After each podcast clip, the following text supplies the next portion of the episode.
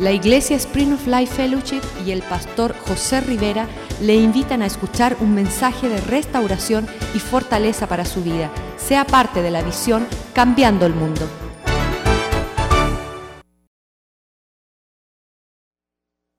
Aleluya. Alaba lo que Él vive.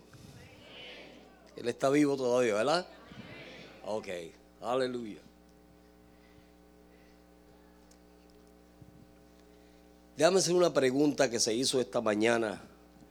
El predicador de esta mañana hizo una pregunta, yo quiero hacer la misma. ¿Cuántos de ustedes quieren lo mejor o todo de Dios? ¿Cuántos?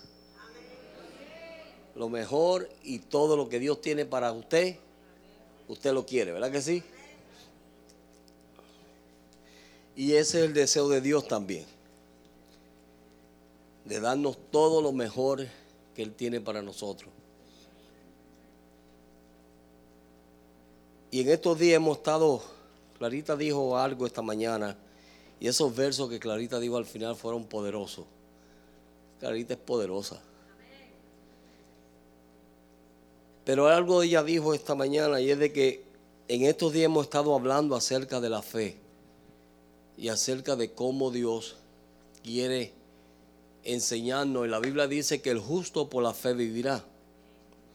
Y este caminar, cuando nosotros lo comenzamos, lo comenzamos por fe.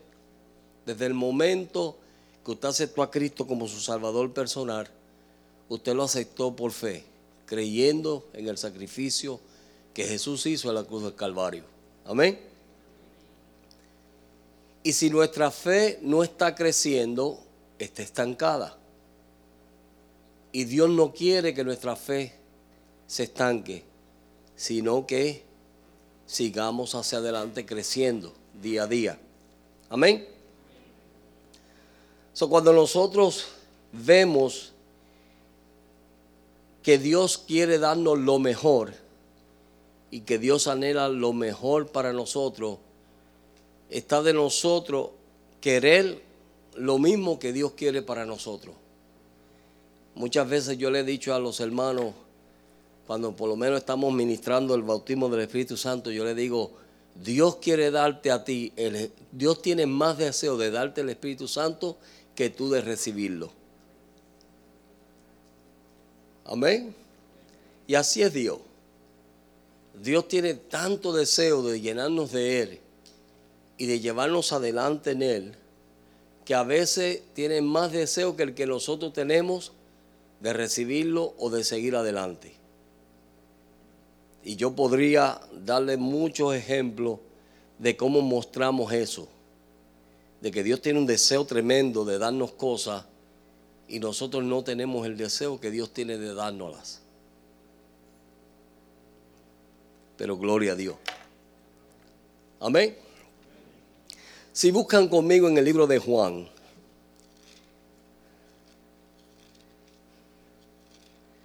Esta mañana, eh, ayer yo recibí una llamada de nuestro pastor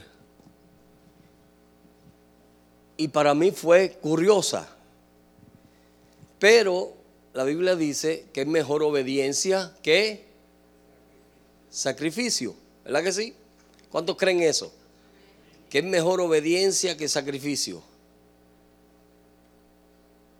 Y nosotros hemos estado, como dijo el, hermano uh, Jules, nosotros hemos estado, hemos comenzado a dar las enseñanzas básicas. Y quiero decirle que aquí hay un libro tremendo de las doctrinas básicas que lo hizo la hermana Julieta y el hermano ah, Julio. Y está disponible en la librería. Creo que sí que está disponible en la librería. O si no, pídalo. Porque son enseñanzas básicas con más profundidad y muchos más detalles del que nosotros estamos dando los miércoles. Lo que pasa es que hemos querido ah, hacerlo más sencillo para entonces así que las personas puedan podamos tomar una hora y poderle dar lo más que podamos darle. Pero una bendición. So, el pastor me llama, me dice, pastor, ¿cómo está todo? Yo, bien. el culto el miércoles estuvo tremendo, el jueves estuvo poderoso y el viernes mi esposa es poderosa en la enseñanza. Y la hermana Maggie poderosa en la enseñanza. Y me dice, ¿qué vas a compartir el próximo viernes? Y yo dije, bueno, vamos a compartir acerca del bautismo de agua. Me dijo, ay, qué bueno. Me dijo, pero tú sabes qué? Yo siento de parte de Dios que eso se comparte el domingo.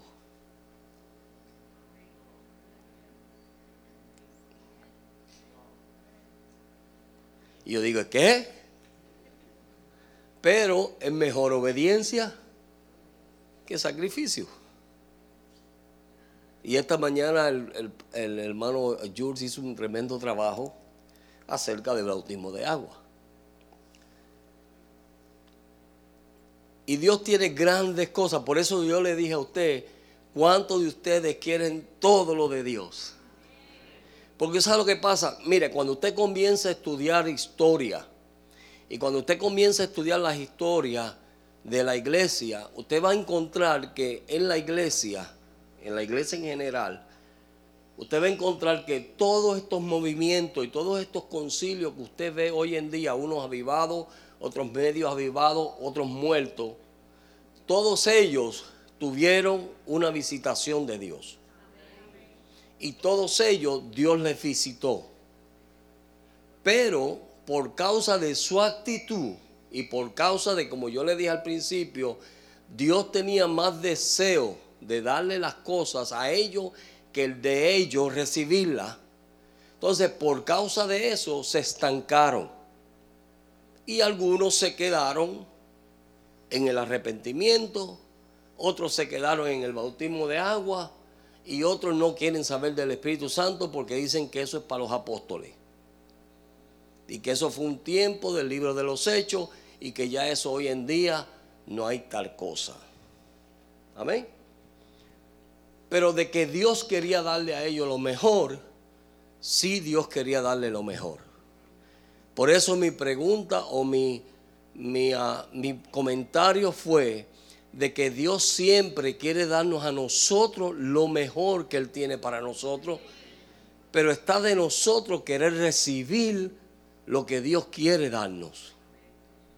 Y está de parte tuya si tú quieres seguir hacia adelante en victoria y obteniendo grandes bendiciones o simplemente vas a llegar a una etapa en tu vida y te vas a quedar ahí, te vas a conformar ahí y vas a decir, bueno, hasta aquí llegué y todo el mundo te pasa. Y, te pasa todo el mundo y tú tranquilito ahí, porque hasta ahí tú llegaste. Y nadie te va a mover, ni nadie te va a empujar. Porque lo lindo de Dios es que Dios no empuja a nadie. Jesús mismo dijo, el que quiera venir en pos de mí, escuchen bien lo que dice el verso, el que quiera venir en pos de mí, tome su cruz y sígame. Amén. escucharon bien el verso, ¿verdad? El que quiera venir en pos de mí, dando a entender que Dios no te va a empujar, ni Dios te va a obligar. Tiene que haber un deseo en ti de querer lo que Dios te quiere dar. Aleluya. So en Juan capítulo 3 vemos este hombre que era un fariseo, un miembro del Senadrín, y este hombre procuró tener una, una reunión en privado con Jesús. Y luego cuando usted lee la historia de... ¿Cuántos han estudiado a Nicodemo alguna vez? Cuando usted lee la historia de Nicodemo, Nicodemo tuvo que ver aún con la sepultura de Jesús. Fue un hombre que en cierta manera temía a Dios, pero era un fariseo. Y como era un fariseo, cuando vino Jesús a hacerle preguntas, porque Jesús, eh, digo, Nicodemo tenía sus preguntas, y cuando él vino a Jesús a hacerle sus preguntas, viene y le dice era Jesús en el capítulo 3, verso 1, dice, Y había un hombre de los fariseos que se llamaba Nicodemo, un príncipe entre los judíos. Verso 12. Y este vino a Jesús de noche y le dijo, Rabí, sabemos que has venido de Dios como maestro, porque nadie puede hacer estas señales que tú haces si no está Dios con él. Amén. So él viene a Jesús y lo primero que él le dice a Jesús es como que trata de halagarlo. Oye Señor, sabemos que tú vienes de Dios porque nadie puede hacer las señales que tú haces si Dios no está con él. Y entonces Jesús conociendo la condición de Nicodemo y sabiendo la necesidad de Nicodemo, Nicodemo en el verso 3 dice, respondió Jesús y le dijo, de cierto, de cierto te digo, que el que no naciere de nuevo no puede ver el reino de Dios. Amén. Eso es el primer paso. Y ese primer paso es arrepentimiento. Cuando Dios viene y toca nuestra puerta, y la Biblia dice que si la abrimos, Él entrará y cenará con nosotros. Jesús le dijo a Nicodemo, Nicodemo, es verdad que tú eres fariseo, tú tienes doctrina, tú conoces un sinnúmero de cosas, pero lo único que yo te puedo decir es que a menos que tú no tengas una experiencia genuina con Dios, tú no puedes ver lo que yo te quiero enseñar tú no vas a poder ver el reino. Amén. Ahora, ¿cuántos tuvimos esa experiencia? No muchos aquí. ¿Ah? ¿Cuántos tuvimos la experiencia de arrepentimiento? Oigan, no tengan miedo, denle para adelante. A ver, me asustaron. Yo dije, ay padre, hay que orar por toda la iglesia. Pero entonces Dios nos llamó al arrepentimiento. Y una vez que nosotros nos arrepentimos y aceptamos a Cristo como nuestro Salvador personal, comenzamos a ver la vida como antes no la veíamos. Y comenzamos a ver cosas que yo he hablado con un montón de gente y la mayoría de gente lo que me dice es, ay, lo que a mí me, me pesa es no haber aceptado a Cristo antes. ¿Cuánto han dicho eso? Eso es lo que me pesa a mí, cómo yo perdí tiempo, cómo yo perdí mi vida, que casi me muero y me voy al infierno hasta que Cristo vino a mí, me dio vida y vida eterna. Amén. entonces todos tuvimos esa experiencia. Pero entonces Dios nos dice, no te quedes ahí, es bueno. Y hay gente que se han quedado ahí, ¿verdad? Se arrepintieron, se convirtieron, están contentos en la iglesia y no quieren dar un paso más. Y pasan los días, y pasan los años, y pasa y escuchan, y es como que los mensajes le pasan por encima, y como que ellos no escuchan. Amén. Pero entonces Dios dice, si tú quieres lo mejor de mí, yo quiero dártelo. Ahora, ¿quieres tú recibirlo? Amén. En el verso 4, Nicodemo dijo, ¿cómo puede un hombre nacer siendo viejo? ¿Puede acaso entrar por segunda vez en el vientre de su madre y nacer? ¿Sabe que a mí una vez una persona me hizo esa misma pregunta? Y yo dije, Dios mío, yo me siento como si fuese Jesús. Esta persona viene y me hace la misma pregunta que hizo Nicodemo. ¿Y cómo es eso? Que yo me tengo que volver a meter en el vientre de mi madre y volver a nacer. No. Y Jesús, mire, el estar callado o quedarse callado no es que uno otorga. Amén. A veces uno no quiere contestarle al necio. Y eso es sabio. Y Jesús ignoró totalmente lo que Nicodemo dijo. Yo me imagino que Jesús por dentro dirá, Dios mío, y esto, Padre, dame gracia con este, con este tipo. Imagínese. estoy tratando de ministrarle la necesidad de este hombre y cuando le pregunto que si se convirtió, me dice, ¿y esto? Y Jesús vuelve otra vez y le ignora su ignorancia. Y en el verso 5 él dice, respondió Jesús, de cierto, de cierto te digo, que el que no naciere, escuchen bien, que el que no naciere de qué? Del agua y del espíritu, no puede qué? Oh. Entonces una cosa es ver, otra cosa es entrar. Pastor, entonces, ¿qué usted quiere decir? ¿Que yo no soy salvo? No, usted es salvo. Pero escuchen bien, ¿cuántos quieren lo mejor de Dios? Amén. Usted es salvo, pero ¿cuántos queremos más de Dios? Y eso es lo que Jesús le está diciendo a Nicodemo. Dice, Nicodemo, ya diste un paso, puedes dar un paso importante y es nacer de nuevo. Y te convertiste, reconociste que eras un pecador y viniste a la cruz del Calvario y reconociste tu pecado y tu maldad y te convertiste y aceptaste a Cristo como su Salvador personal. Pero ahora yo quiero darte, llevarte más adelante para darte más experiencias en mí pero te hacen falta dos experiencias más.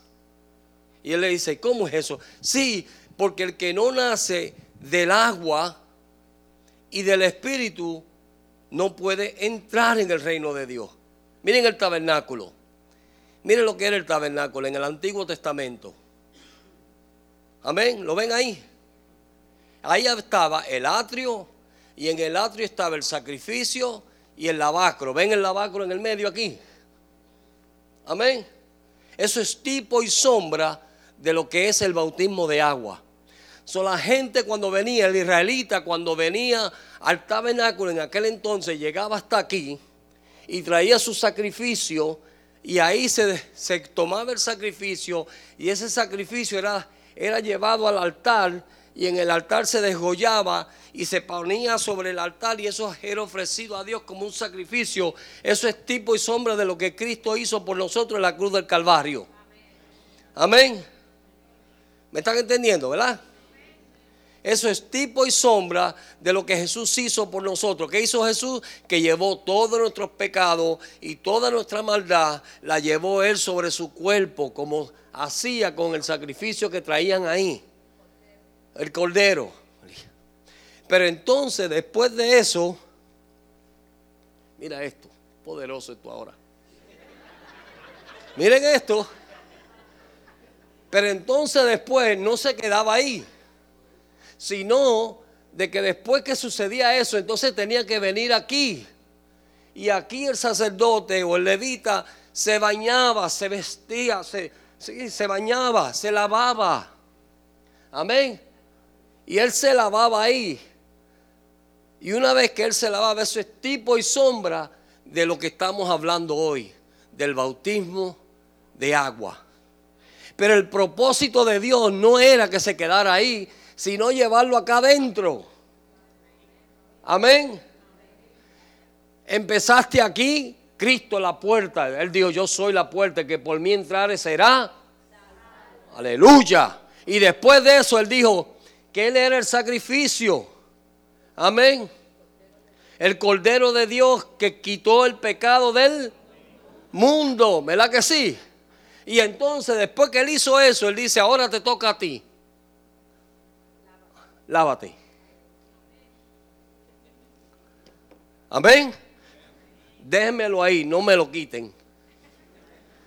Y una vez que tú te lavas y estás ahí, te estás preparando. No es todo todavía, porque en este caminar no te vas a quedar ahí solamente. Escuchen bien, Dios tiene mucho más para nosotros. Una vez que estás ahí y comienzas a obrar en Dios. Mire, Juan el Bautista comenzó a predicar el bautismo porque era una revelación directa de Dios. Amén. En Juan capítulo 1. Juan capítulo 1. Verso 31 al 33. Dice. Juan capítulo 1. Verso 31 y 33 dice. Y yo le, y yo le conocí más para que fuese manifestado a Israel por esto vino yo a bautizar con agua. También di, dio testimonio, también dio Juan testimonio diciendo, vi al Espíritu que descendía del cielo como paloma y mantenerse sobre él. Y yo, le, yo no le conocía, pero el que me envió a bautizar con agua, aquel me dijo, sobre quién vaya descendido el Espíritu y que permanezca sobre él, ese es el que bautiza con Espíritu Santo y fuego. Amén. Aún Juan, cuando está él bautizando en agua, mire, el bautismo de Juan y el bautismo de Jesús tenían diferentes propósitos. El bautismo de Juan era para que la gente mostrase que se habían arrepentido. ¿Ok? La gente se arrepentían y para mostrar como un fruto de que se habían arrepentido, ¿qué hacían? Iban y se bautizaban. Pero cuando Jesús vino y ahora nosotros comenzamos a bautizarle, cambia el tema. Y ahora es, Él dice, no solamente te arrepientes, sino que te bautizas y recibes la promesa del Espíritu Santo, no solamente para ver el reino, sino para entrar en él. Amén. ¿Ve la diferencia? Entonces, Juan el Bautista, por su merción. Hay gente que piensan que el bautizo. ¿Cuántos de ustedes fueron bautizados cuando bebé? Y a mí un día mi mamá me dijo, mira, esta es tu madrina y este es tu padrino. Y yo dije, ¿de verdad? Sí, esta es tu madrina y tu padrino. Ok. Y ellos estuvieron cuando te bautizaron. Ok. Pero tuve yo alguna experiencia. ¿Sabía yo de lo que me estaban hablando? ¿Ah? No. ¿Cuántos de ustedes sabían de lo que les habían hecho? Ninguno. Porque el bautismo es, mire, cuando una persona muere, después de tres días, ¿qué sucede? A un muerto después de tres días, ¿qué le sucede? Apesta. So, ustedes después de tres días ya apestaban. Amén. Entonces, ¿qué hizo Dios? Cuando usted y yo nacimos, nacimos con la simiente pecaminosa de Adán. Cuando un, un niño nace, nace un angelito, ¿verdad que sí? Porque realmente no sabe ni entiende nada del pecado. Pero ya ahí, dentro de él, ya viene la simiente de Adán y le voy a mostrar a cuántos de ustedes hubo que enseñarle a mentir. ¿A cuántos de los niños en su casa usted ha tenido que enseñarle a hacer maldades?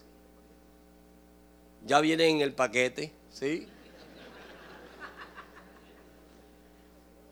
Amén. Usted ha notado que usted viene un niño y hace una maldad y tú le dices, te vi, a mí no. Yo no hice eso. Yo te vi, hijo. ¿Cómo tú me vas a decir que no, que no lo hiciste? Yo te vi. No, mami, yo no lo hice. Ve, automáticamente comienzan a mentir y automáticamente comienzan a hacer maldades. ¿Sabe por qué? Porque la simiente de Adán viene en ellos. Entonces, cuando tú mueres, o cuando tú aceptas a Cristo como tu Salvador personal, tú eres crucificado juntamente con Él.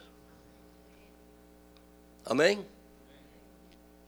Tú puedes, tú eres justamente crucificado con Él. Y una vez que eres crucificado, estás diciendo que tú mueres al mundo y a tu voluntad, a tus deseos, a lo que tú quieres.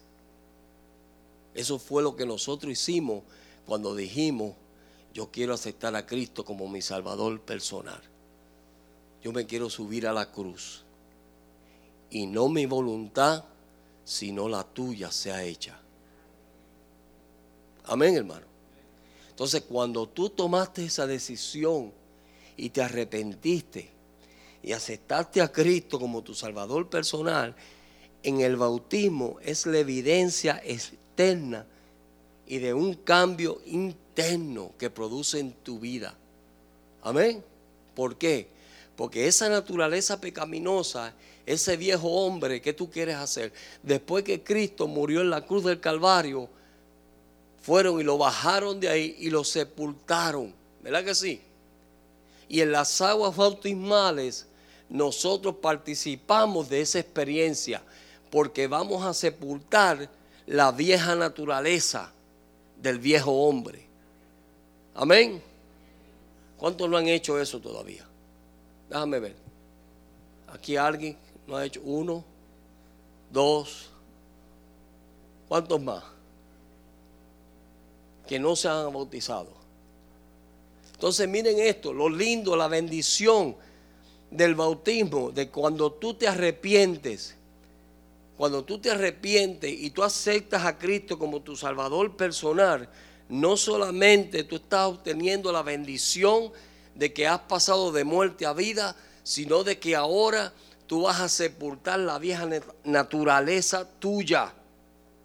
Miren lo que dice en Primera de Pedro, en Primera de Pedro, capítulo 2.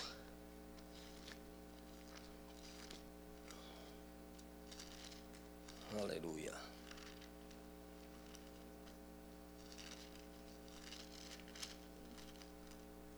Primera de Pedro, capítulo 2, verso 21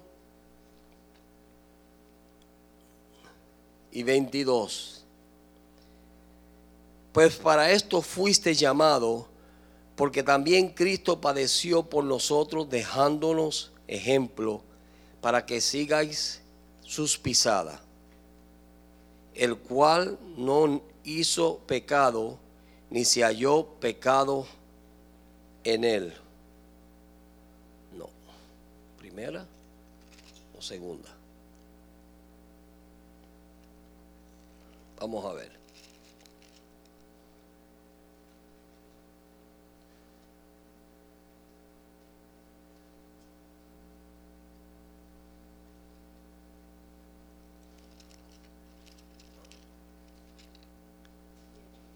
¿Mm? ¿Cuál es? Yes. So, Cristo lo que hizo fue dejar un ejemplo para nosotros, para que nosotros podamos seguir esas pisadas de Él. ¿Ok? So, si Él, no necesitando Él el bautismo, fue a las aguas bautismales para que se cumpliese toda justicia. So, lo que Dios desea de nosotros es que nosotros podamos seguir las pisadas del maestro. Amén, hermano. Hay personas que me han dicho a mi pastor, pero fíjese, yo fui, me bautizaron, yes. Yo fui, después de ese. Déjamelo ahí. Yo fui a una iglesia y me bautizaron y me bautizaron porque yo quería ser parte de, de los diáconos. O los jóvenes, yo quería ser parte de los jóvenes. En Puerto Rico había una costumbre en las iglesias pentecostales y era que cuando el niño cumplía 11 o 12 años, rápido lo bautizaban.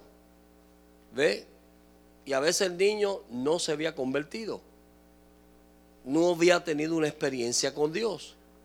Entonces era coger un pecado seco y sacar un pecador mojado. Porque seguía haciendo lo mismo. Sí. Amén. Y habían otras personas, y habían otras personas que simplemente no sabían ni por qué se habían bautizado. Entonces siempre tenían esa pregunta en su mente y en su conciencia y su conciencia no estaba clara ni limpia delante de Dios por causa de que no habían tenido una experiencia en su bautismo. ¿Me están entendiendo? por eso es que Jesús decía, le dijo a Nicodemo, es necesario que tú nazca de nuevo, nazca del agua y del espíritu. Ahora, miren lo que dice en este verso, primera de Pedro 3:21. El bautismo que corresponde a esto ahora no salva, no quitando las inmundicias de la carne, sino como la inspiración de una buena conciencia hacia Dios por la resurrección de Jesucristo. En otras palabras, no es que te vas a ir a bañar, pero eso sí, te da una mejor conciencia para con Dios. ¿Por qué? Porque reconoces que has sepultado el viejo hombre. Amén. Cuando nosotros reconocemos eso, entonces cuando el viejo hombre es sepultado, mira, tú no puedes permitir que ese viejo hombre se levante. So, cuando nosotros nos arrepentimos y vamos a las aguas bautismales, es con el propósito de que ya yo morí al mundo y a las cosas del mundo, ¿verdad que sí? Pero no solamente morí, sino que fui sepultado y ya ese hombre no puede resucitar. ¿O no? No puede resucitar. Entonces, cuando nosotros reconocemos que estamos muertos en Cristo y que hemos sido sepultados, ¿tú sabes lo que sucede? Que entonces se nos es más fácil a nosotros, ¿tú sabes qué? Poder llevar las pruebas más fácil y no se levanta ese viejo hombre que a veces se levanta. ¿Cuánto se le levanta ese viejo hombre de vez en cuando? Amén. La obra de la cruz no solamente pagó el precio por nuestros pecados, sino que también crucificó nuestra vieja naturaleza pecaminosa. Aleluya.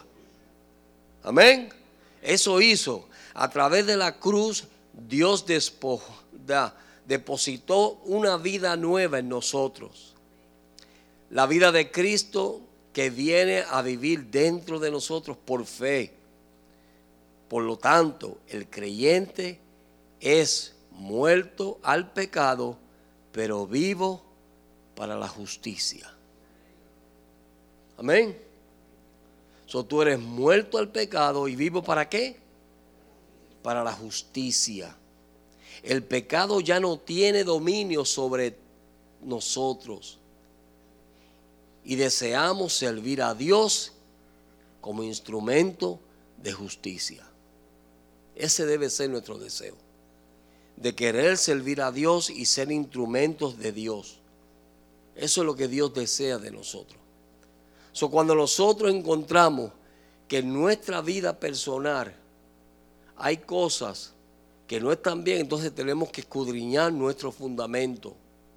Una vez yo compartía de que yo tenía a esta muchacha en la iglesia y yo notaba ciertas cosas raras. Y yo le decía, Marcela, yo no sé, pero fíjate, hay algo raro ahí. Ay, José. Yo no sé, pero algo raro está pasando con esta muchacha. Y un día salimos de vacaciones y nos fuimos con ellos de vacaciones. Y en eso yo vi ciertas cositas que yo dije, mmm, esto está feo.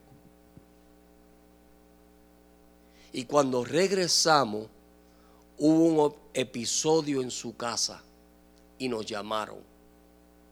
Y yo llegué a su casa. Y cuando comenzamos a hablar, lo primero que yo le pregunté, después que ellos hablaron y pelearon y gritaron y dijeron de todo, yo le pregunté a ella, ¿cómo fue tu experiencia con Dios? Y usted sabe que yo acostumbro a hacer esa pregunta porque cuando uno tiene una experiencia que lo marca, uno no se olvida ni del día, ni de la hora, ni de lo que pasó. Amén. O quizás te olvidarás de la hora o del día, pero no te olvida de la experiencia que tuviste. ¿Me, me están entendiendo? Y yo acostumbro, cuando yo veo algo raro, yo acostumbro preguntarle a la gente, ¿cómo fue tu experiencia con Dios? Le voy a decir el por qué. Porque si el fundamento está mal, el edificio está mal. Si el fundamento de la vida de esa persona fue mal puesto, entonces las paredes y el resto del edificio está mal puesto también. Entonces hay personas que no han tenido la experiencia que deben tener y a veces por llevar gente al bautismo la bautizan y están cogiendo el montón de pecadores secos y sacando pecadores mojados. Amén. Así es. Y eso pasa. Entonces, cuando yo le pregunto a esta muchacha, ¿cómo fue tu experiencia en el Señor? Ella me dijo, pastor, yo iba a una iglesia. Y en la iglesia el pastor un día dijo, bueno, el que quiera aceptar a Cristo como su Salvador personal, pase al frente. No van, no van a experimentar mucho, pero por lo menos pase al frente y vamos a orar por usted. Y la muchacha pasó entre el grupo que pasó, oraron por ella. Y ella dice, yo dije, y hubo un cambio en tu vida, me dijo, no, pastor, yo hice hasta cosas peores que las que había hecho antes. Pero ella estaba ahí, participaba en el coro, estaba envuelta en su iglesia. Y yo le dije, y entonces cuando ella me dijo eso, yo empecé a predicarle de arrepentimiento. Y cuando vi la oportunidad, yo le dije, ¿quieres tú aceptar a Cristo como tu Salvador personal? Y en ese momento, esa muchacha con lágrimas me dijo, sí, yo quiero aceptar a Cristo. Y se convirtió. Y lo primero que me salió de su boca, cuando aceptó a Cristo como su Salvador personal, me dijo, pastor, ¿cuándo me puedo bautizar? ¿Usted sabe por qué? porque aún ella reconoció que el bautismo que le habían dado no era correcto. No es que estamos rebautizando, escuchen bien, yo no creo en eso. Hay un solo Dios, un solo bautismo, un solo espíritu. Amén. Pero esa persona reconoció que lo que habían hecho con ella, lo que fue, lo que, lo que sucedió con ella fue que cogieron una pecadora seca y sacaron una pecadora mojada. Eso fue todo. Pero no hubo una experiencia en donde esa vida cambió y fue transformada y fue cambiada. ¿Por qué? Por eso fue que Jesús dijo, Nicodemo, de cierto, de cierto te digo, que el que no nace del agua y del espíritu es un nacimiento, es un cambio de vida, es una transformación que ocurre en la vida de uno. Amén. ¿Cuántos cambiaron? Yo cambié. Yo cambié. Yo cuando yo me convertí, lo primero que hice fue que sacó una cajetilla de cigarrillo que tenía en mi bolsa y se la di así a mi papá. Y mi papá me dijo, ay, se me volvió loco este también. Eso fue lo que me dijo mi papá a mí. Ay, se convirtió aleluya como la maíz. Sí, pero hubo un cambio rápido en mi vida. Y después de ahí yo lo que quería era más y más y más. Y cuando me bautizaron yo sentí, yo sentí que yo sepulté la naturaleza pecaminosa. Yo lo sentí. Y cuando yo sentí eso, mire, a mí nunca más me vino a mí deseo de hacer cosas que yo hacía. Nunca más, nunca más. Y cuando venía yo reprendía, Señor te reprenda, Satanás. Eso no es para mí. Eso no es mío. Pero había un temor de Dios en mi vida. Algo que sucedió en mi vida. ¿Sabe por qué? Porque el viejo hombre, el viejo José, estaba sepultado. Aleluya. ¿Me están entendiendo, verdad? Cuando usted verdaderamente fue sepultado, mire, saca un muerto y póngale una caneca de ron en la boca a ver si se la toma. ¿Ah? Coge un muerto y dígale, mira, mira qué nena linda, mira qué bella, a ver si te la mira. Amén.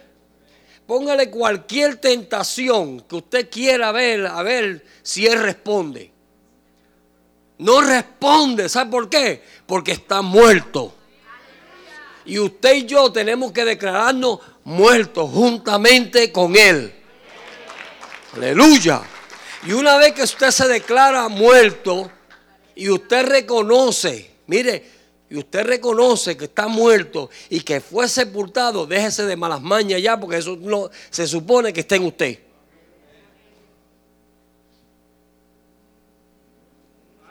Hmm. Alábelo, alábalo que él vive.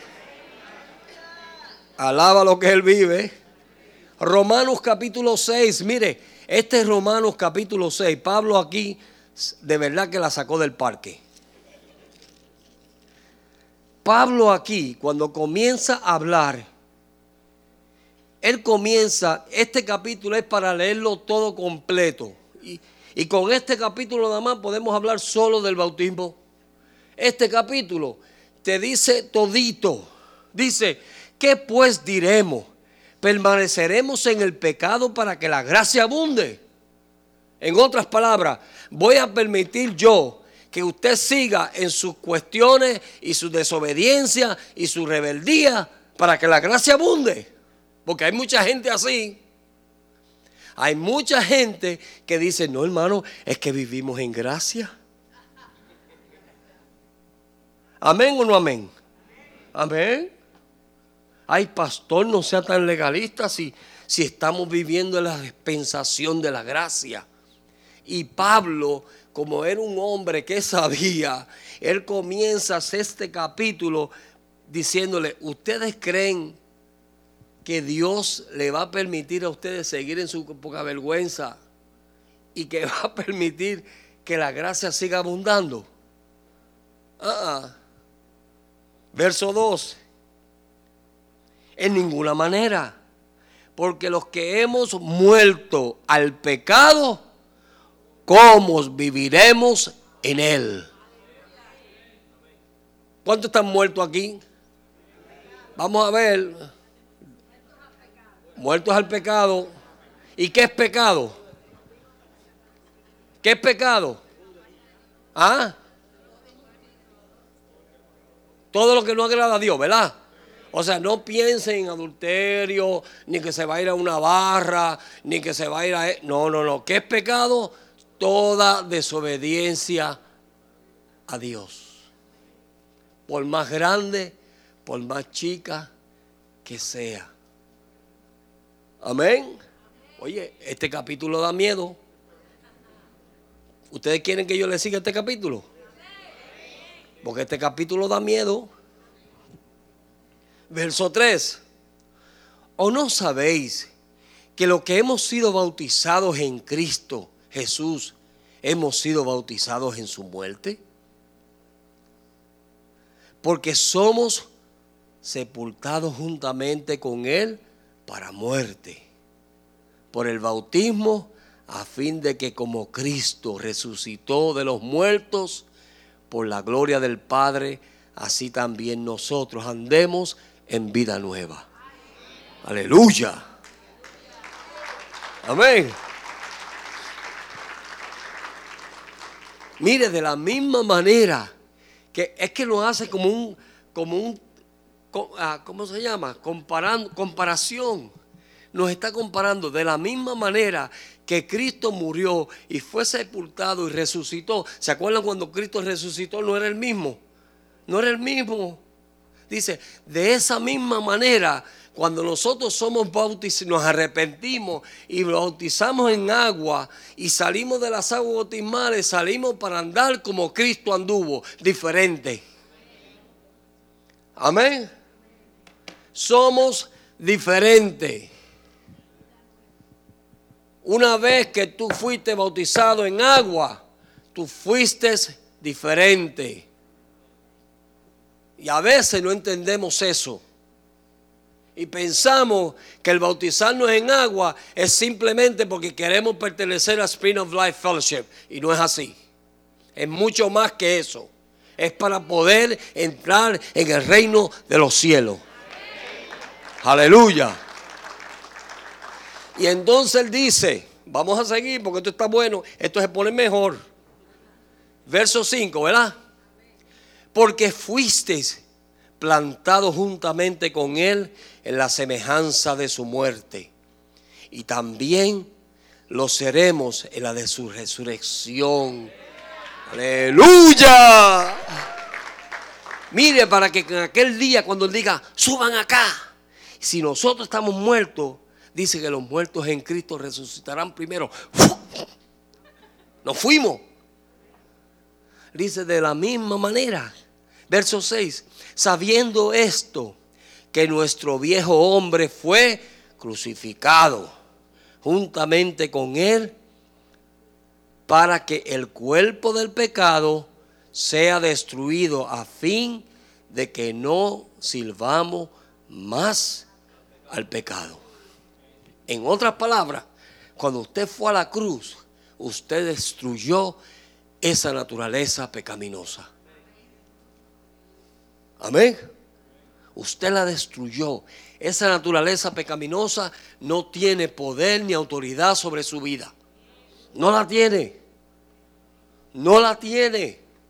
Esos arranques que te dan a ti del viejo hombre, ¿se acuerdan? Esos arranques.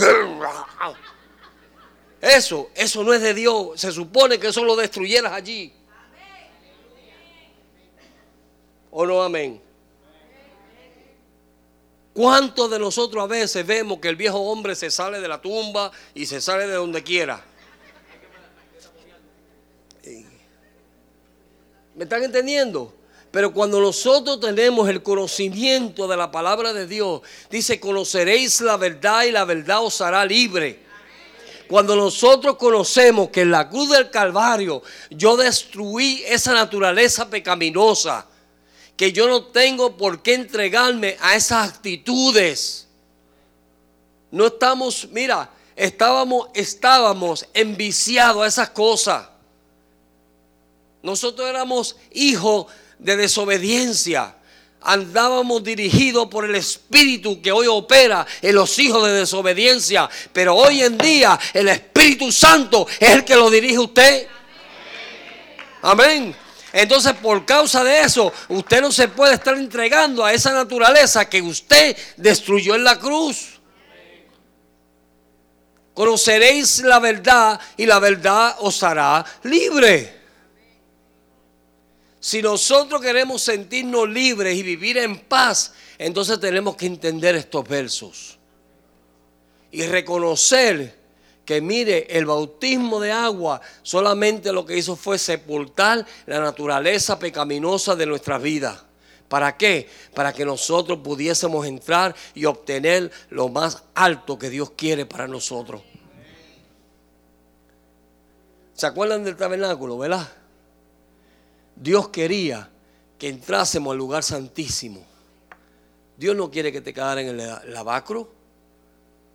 Dios no quiere que te quedara en el atrio. Dios quiere que sigas hacia adelante.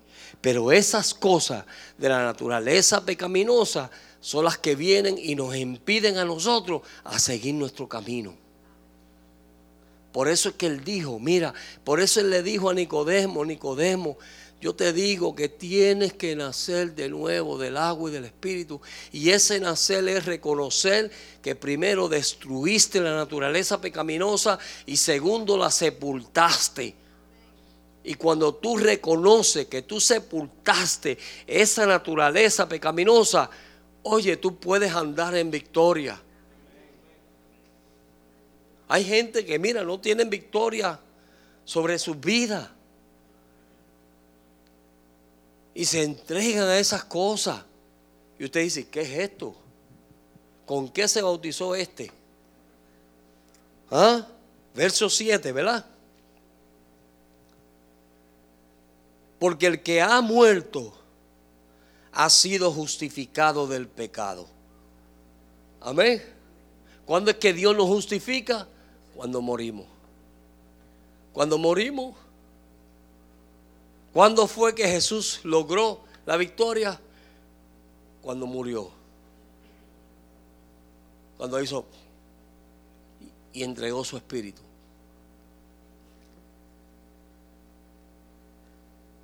Y si morimos con Cristo, creeremos que también viviremos con Él. Sabiendo que Cristo, habiendo resucitado de los muertos, ya no muere. La muerte no se señorea de Él.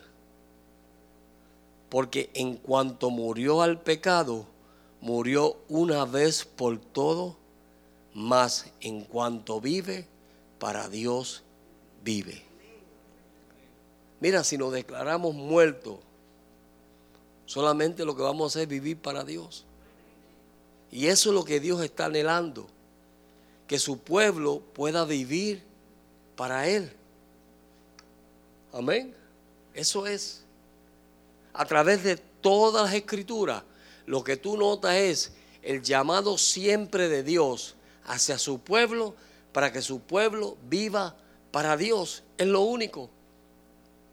Y en ese llamado continuo que Dios le está haciendo a su iglesia, es simplemente para, mira, para el beneficio de ellos, no es para el beneficio. Dios es Dios. Dios es Dios. Dios no nos necesita a nosotros. Dios puede hacer lo que Él le dé la gana. Él es Dios. Pero cada vez que nos llama, nos llama con un propósito y es para que nosotros podamos ser beneficiados en Él. Amén. Cuando morimos, morimos para vivir para Él. Así también vosotros consideraos muertos al pecado, pero vivos para Dios en Cristo Jesús, Señor nuestro.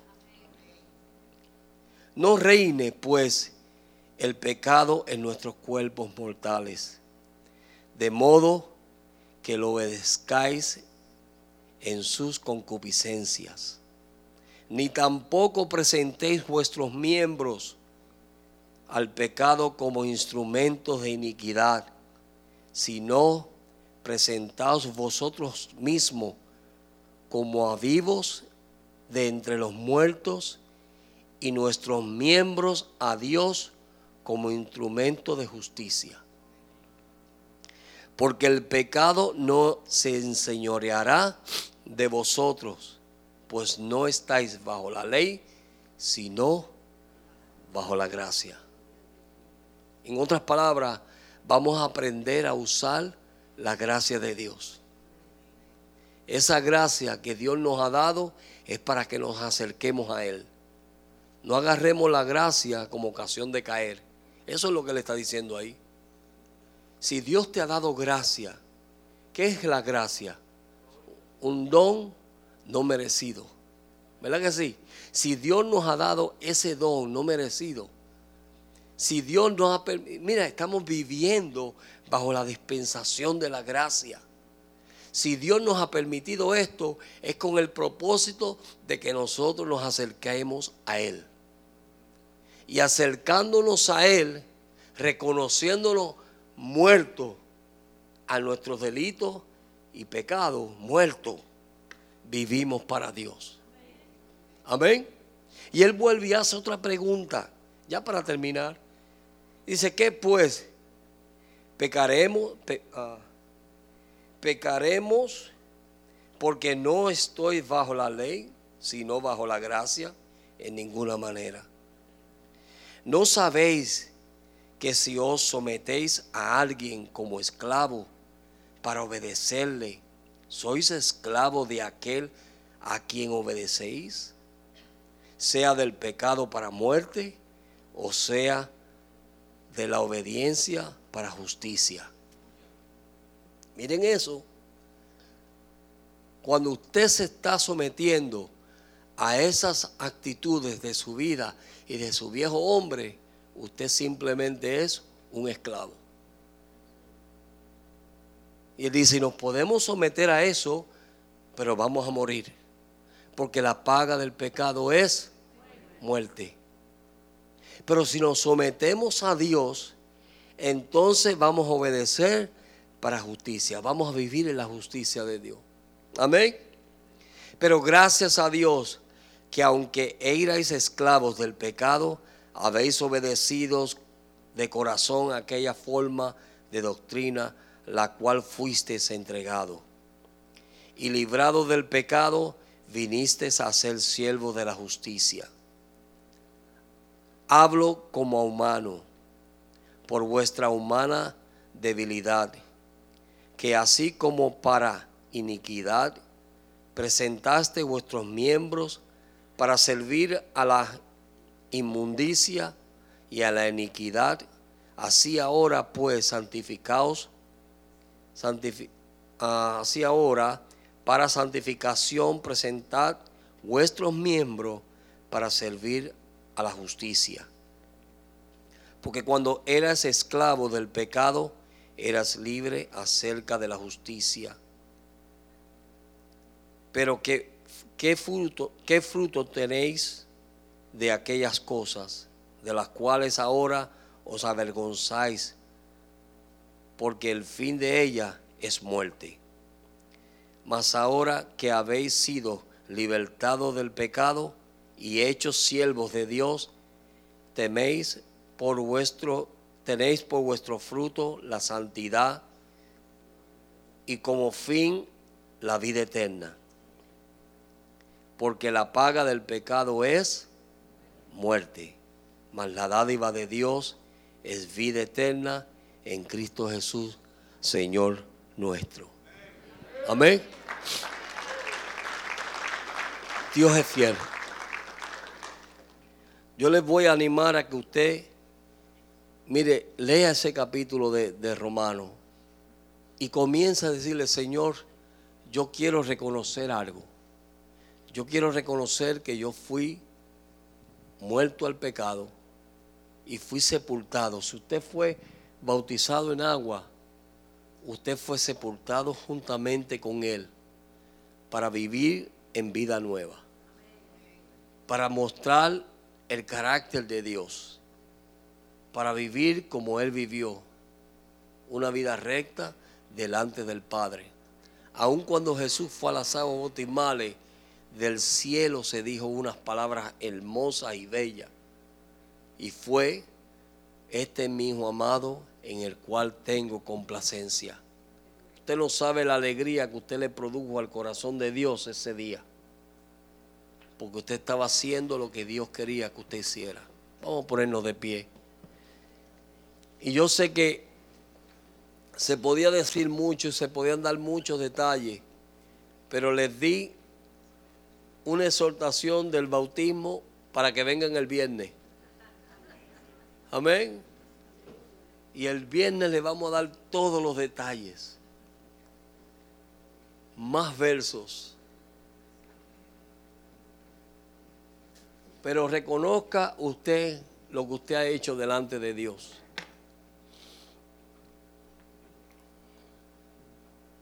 Conforme a Romanos 6, cuando usted aceptó a Cristo como su Salvador personal, usted fue crucificado juntamente con Él y luego fue llevado a las aguas bautismales para que vivamos para Dios.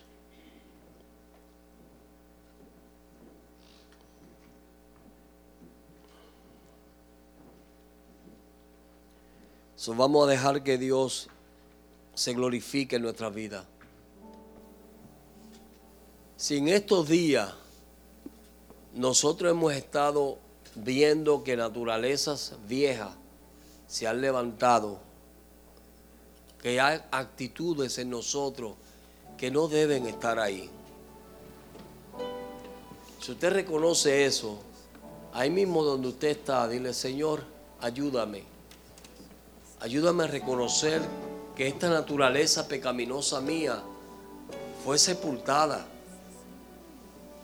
Que esta naturaleza pecaminosa mía fue destruida en la cruz ayúdame a reconocer de que yo puedo vivir en vida nueva.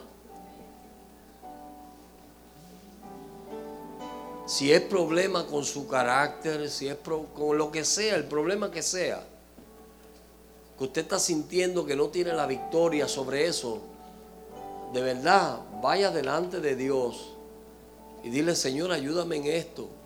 Yo he tenido que ir delante de Dios muchas veces y decirle, Señor, ayúdame en esto. Yo no quiero esto en mi vida.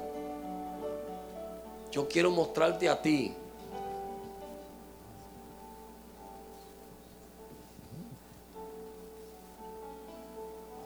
Señor, nos presentamos delante de ti hoy.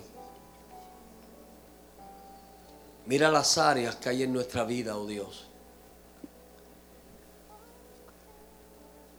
Señor, ayúdanos a reconocer y recordarnos a nosotros mismos que fuimos juntamente crucificados contigo, Dios.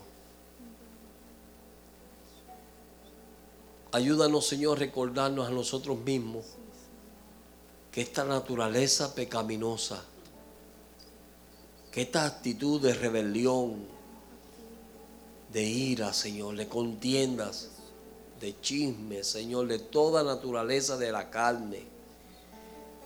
Toda esa naturaleza fue sepultada cuando fuimos a las aguas bautismales, Señor. Señor, ayúdanos a reconocer eso día a día. Que cuando estas cosas se levanten en nosotros podamos decirle, tú fuiste sepultada. Tú no puedes estar en mí, tú fuiste sepultada. Espíritu Santo, rompe todas cadenas que el enemigo ha logrado poner en nuestras vidas. Espíritu Santo, destruye todo lo que no es tuyo en nuestras vidas.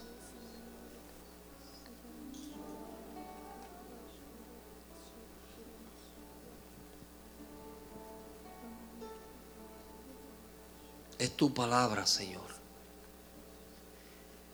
Es el corazón tuyo a través de tu siervo, Padre. Glorifícate, Señor. Glorifícate, Padre Celestial y bueno.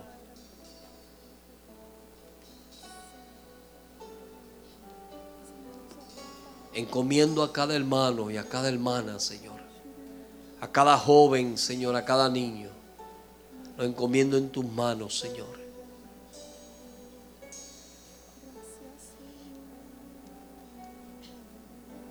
Ayúdanos, Señor, ser obediente.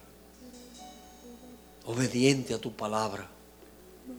Que Romanos capítulo 6, Señor, sea vivo en nuestras vidas día a día. Glorifícate, Padre Celestial. En el nombre de Cristo Jesús.